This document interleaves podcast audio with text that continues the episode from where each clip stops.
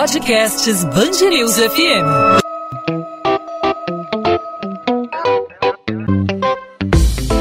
Dois às 20, com Maurício Bastos e Luana Bernardes. Durante a pandemia, o número de doações de medula óssea caiu 30%, segundo informações do Redome. E esse número acende um alerta para a importância sobre esse assunto. A doação de medula é necessária para tratamento de pacientes com doenças que comprometem a produção normal de células sanguíneas, como as leucemias. A medula óssea encontrada no interior dos ossos contém as células tronco hematopoéticas que produzem os componentes do sangue, incluindo as hemácias ou os glóbulos vermelhos ou os leucócitos. Quem pode doar? Como é o procedimento? Quais são as chances de encontrar um doador compatível? Para falar sobre o passo a passo desse procedimento da doação de medula, hoje eu converso com o hematologista e presidente do Conselho Técnico da Associação Provita, Luiz Fernando Bouzas. Doutor Luiz, seja bem-vindo ao podcast 2 às 20. Tudo bem, muito obrigado pela oportunidade. Estamos sempre à disposição para discutir esse assunto e exaltar a importância da doação de medula. Doutor Luiz, me fala um pouquinho sobre a doação de medula. Quem pode doar? Não é qualquer um que pode fazer essa doação, né? E a importância desse tipo de ação para ajudar pacientes que estão enfrentando alguma doença como a leucemia? Então, a seleção de doadores, ela inicialmente ocorre dentro da família.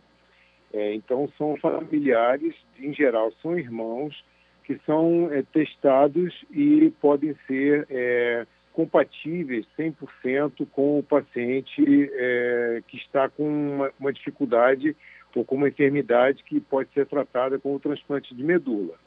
Quando não existe um doador na família compatível ou que é, possa pelo menos ser utilizado, mesmo que ligeiramente incompatível, é necessário recorrer a um, um registro é, de doadores voluntários de medula óssea. Esse registro ele existe no Brasil, é o Redome, é um um dos maiores registros do mundo, terceiro do mundo, e também em outras partes do mundo existem os registros internacionais, como Estados Unidos, Alemanha e outros países.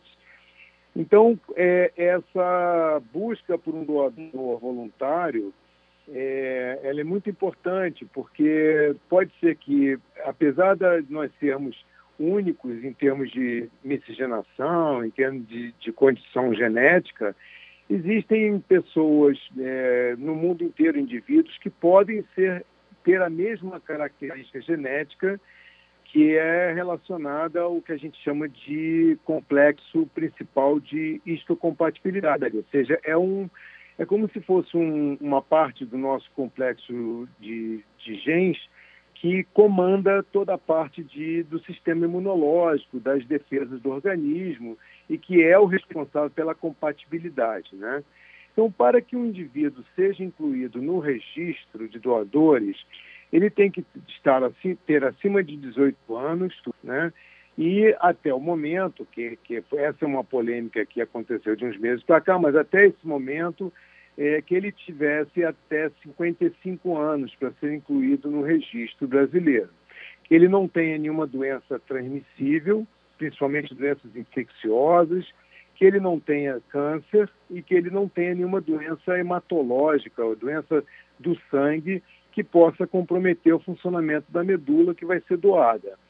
É, mas, em geral, é, é muito simples, né? Um indivíduo saudável, ele pode se dirigir a um centro que está fazendo esse tipo de cadastro. Ele vai doar uma amostra entre 5 e 10 mililitros de sangue para fazer o teste de compatibilidade e as suas características é, genéticas vão ser é, incorporadas ao sistema digital, né, um sistema de computadores do, do Redome e dos, dos registros internacionais, junto com as suas informações pessoais, para que, caso ele seja no futuro selecionado como doador compatível, ele seja localizado, ele tenha endereço, e-mail, telefone, é, que, que permita a localização desse doador. E como é uma doação voluntária, ele pode, num determinado momento, se cadastrar em outro momento ele não estar disponível para doação, porque ele pode estar doente, ele pode estar com alguma dificuldade pessoal, então é uma doação voluntária. E isso é um fator importante que muitas vezes é, indivíduos até técnicos veem um número muito grande de doadores cadastrados, 5 milhões, 6 milhões, como é o caso do Brasil atualmente, é, e acham que isso é muito, mas na verdade existe uma perda. Essa perda é porque justamente o doador ele pode, no momento da seleção, não estar em condições de doar, ou ele já ter até desistido de ser doador, porque a doação é voluntária. Né? E isso é muito importante porque essas pessoas que precisam de um doador são exatamente aquelas pessoas que estão, os indivíduos que estão é, acometidos de doenças é, doenças do sangue, doenças do sistema imunológico, câncer, né? São doenças que não podem esperar muito tempo por um procedimento como é o caso do transplante medula óssea, que muitas vezes é a única alternativa de cura que esses indivíduos têm, né? Então é, é, é muito importante que a gente tenha um registro de doadores disponível, porque quando não há doador na família, que é na base de 25% que se encontra na família, e as famílias cada vez estão, estão menores, né, estão diminuindo, é, os, os, casais estão tendo menos filhos, e aí é muito mais difícil você encontrar um doador compatível que seja utilizável para o transplante. Então, isso, isso torna o registro muito importante, muito importante para salvar vidas, para dar oportunidade a esses pacientes com aí cerca de umas 80 doenças diferentes que são indicativas, ou são indicações para o transplante de medula óssea.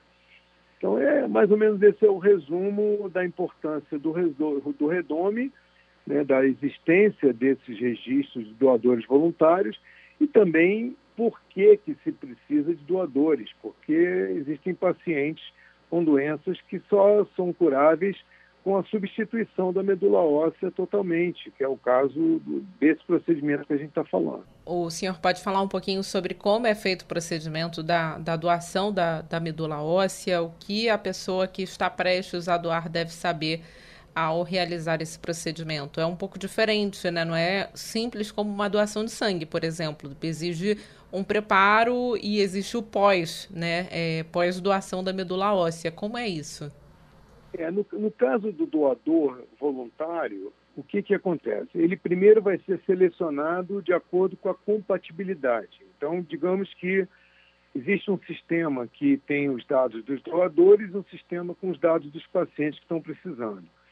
E ocorre um cruzamento eletrônico dessas informações e aí é selecionado o doador. Em seguida, ele vai ser contactado para ver se ele concorda com a doação. Se ele concordar com a doação, ele vai ser submetido a uma série de testes clínicos, consulta com médico, é, raio-x de tórax, exame de sangue, para verificar a condição clínica desse, desse doador.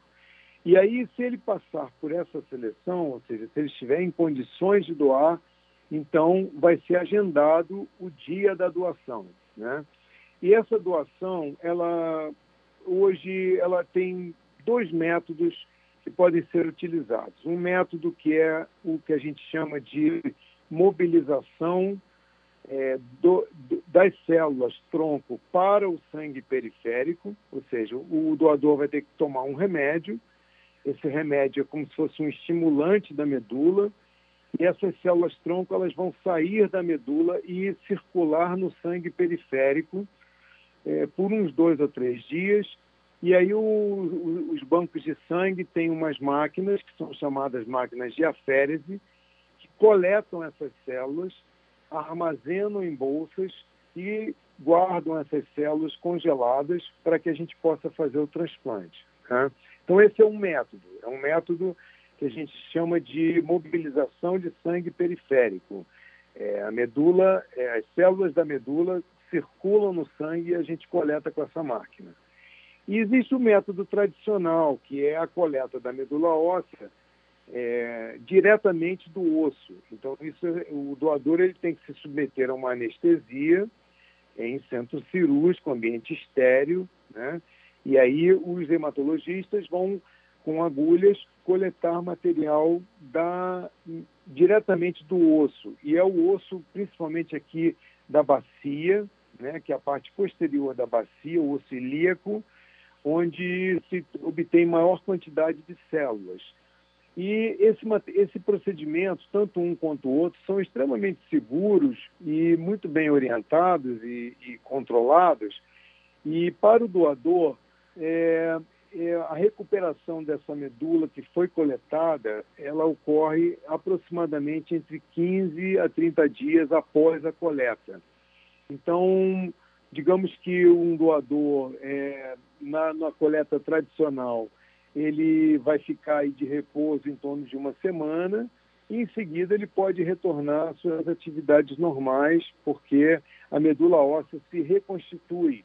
O que foi retirado é, volta a ser produzido pelo doador normal e ele segue sua vida sem problemas daí em diante. Né? Então, são dois procedimentos. Isso é passado para o doador como na forma de um termo de consentimento livre e esclarecido para que ele entenda como é que vai ser o procedimento. E é muito difícil, muito difícil que um doador que concorde em salvar uma vida, ele desista por conta do procedimento em si. Ele, em geral, quando ele está comprometido, está cadastrado e ele concorda em doar, isso não é um impedimento, tanto o primeiro método quanto o segundo método e, e é muito seguro para o doador, sem dúvida nenhuma. O senhor pode falar um pouco sobre o impacto da pandemia no número de doadores de medula óssea? Teve um impacto grande, né? As pessoas ficaram com medo de sair de casa. Tivemos aí uma redução no número de doadores, né? Com certeza. Eu acho que a gente pode considerar vários motivos, né? Esse motivo do, do isolamento social, eu acho que é importante, o medo da doença, né? É, isso impactou não só a doação de medula, mas também a, a própria doação de sangue também é, sofreu muito com, com esse tipo de problema, né? Os bancos de sangue sempre chamando a atenção que estava baixo os estoques e tal, porque é, existe além de além do, do, isolamento social existiu também uma queda na, na própria na própria realização dos transplantes por conta de entender como que essa doença, é, a pandemia veio a interferir com esses pacientes e o que, que poderia acontecer, por exemplo, com o indivíduo frequentando o hospital e tal.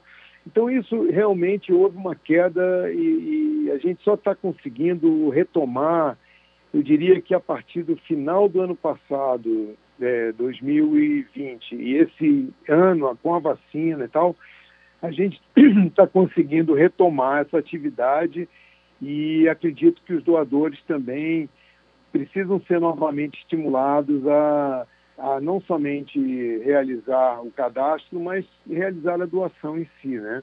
Isso houve realmente uma queda no mundo inteiro, não foi só no Brasil.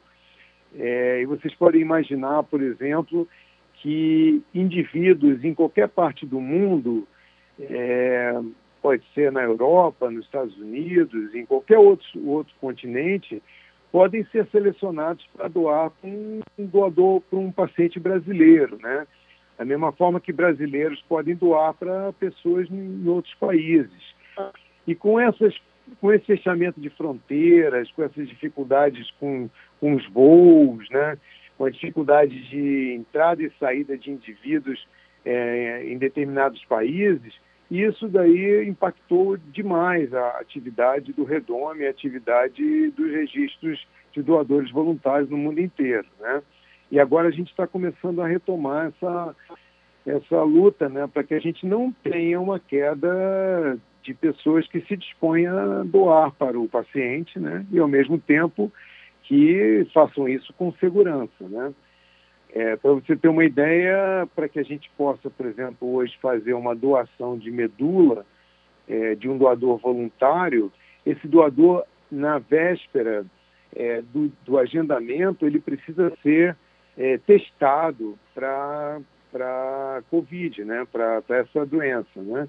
E, e aí a maioria dos procedimentos tem sido feito com material congelado, porque a gente é, entende que uma vez que o doador foi testado e ele está negativo, é mais seguro congelar o material e então aí preparar o paciente e utilizar o material congelado.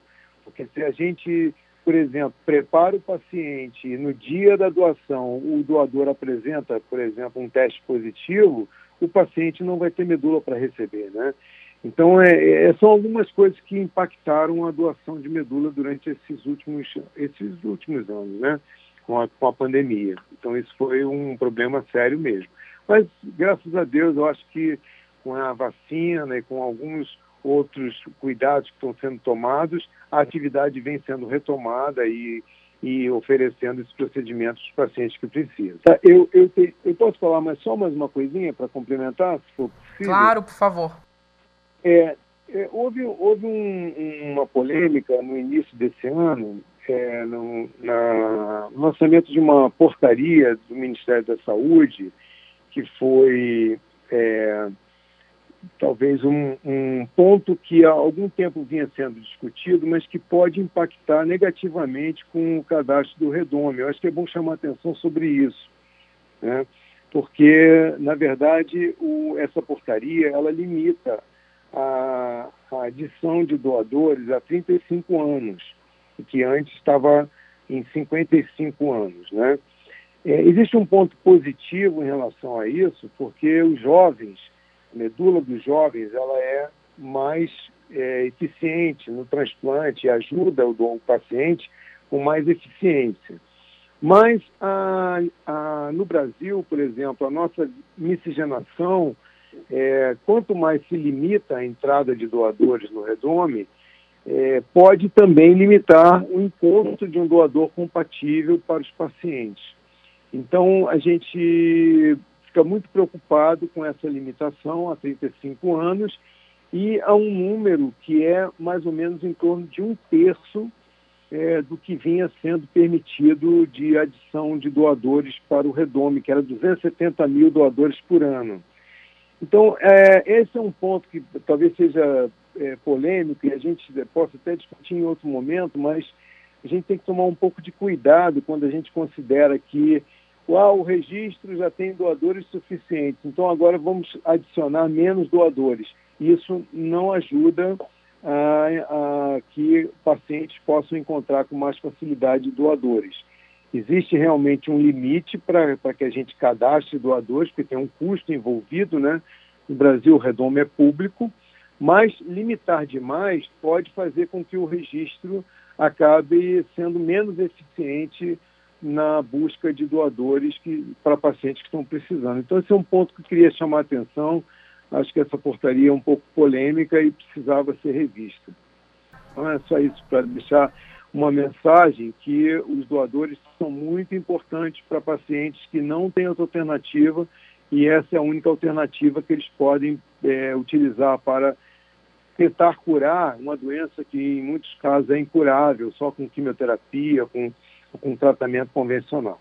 Tá bom? Muito obrigado pela oportunidade. Tá certo, doutor Luiz Fernando Bouzas, hematologista, presidente do Conselho Técnico da Associação Provita. Obrigada pela participação aqui no podcast 2 às 20. Muito obrigado a você também.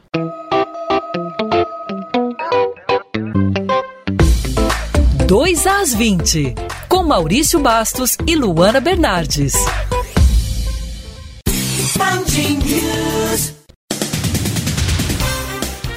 Prefeitura do Rio discute na próxima segunda-feira se vai dar continuidade ou não à vacinação contra a Covid-19 em adolescentes após a recomendação do Ministério da Saúde de suspender a campanha na faixa etária de 12 a 17 anos. Nesta quinta e sexta-feira, no entanto, o município decidiu manter a imunização de adolescentes com 14 anos. Policiais de sete batalhões reforçam a segurança em Campo Grande, Santa Cruz, na zona oeste do Rio, onde sete vans foram incendiadas entre esta quarta e quinta-feira. Os bairros sofrem influência de narcomilicianos. Nesta quinta, um homem foi morto em Santa Cruz. Segundo testemunhas, a vítima identificada como Fernando Pereira, de 41 anos, trabalhava como fiscal do transporte alternativo. Segundo fontes da Band News FM, os episódios de violência aconteceram após duas pessoas serem executadas nas Estrada de Madureira, no bairro Dom Bosco, em Nova Iguaçu, na Baixada Fluminense. A região onde os crimes aconteceram é dominada pelo miliciano Danilo Dias Lima, o Tandera. Em represália, o criminoso teria ordenado os ataques aos veículos na comunidade Palmares e na reta do João 23, além de paciência áreas controladas pelo miliciano Luiz Antônio da Silva Braga, o Zinho, irmão de Wellington da Silva Braga, o Eco. Após avaliar como positiva a partida do Flamengo com o público, a Prefeitura do Rio quer sediar o Mundial de Clubes. Por causa da pandemia, a cidade de Tóquio, capital do Japão, desistiu de receber a competição. Segundo o secretário municipal de Fazenda e Planejamento, Pedro Paulo, já existe um debate com a CBF, o Flamengo e a FIFA sobre a possibilidade de receber o torneio. Ele afirma que a capital fluminense tem condições de sediar um evento desse porte. 2 às 20. Podcast 2 às 20 vai ficando por aqui. Eu, Luana Bernardes, volto nessa sexta-feira com mais um episódio para você ouvinte da Band News FM. Até lá você pode entrar em contato comigo pela minha rede social, meu Instagram, Bernardes Luana, Luana com dois N's, onde eu também falo sobre a coluna de literatura aqui da Band News FM do Rio de Janeiro. Até lá!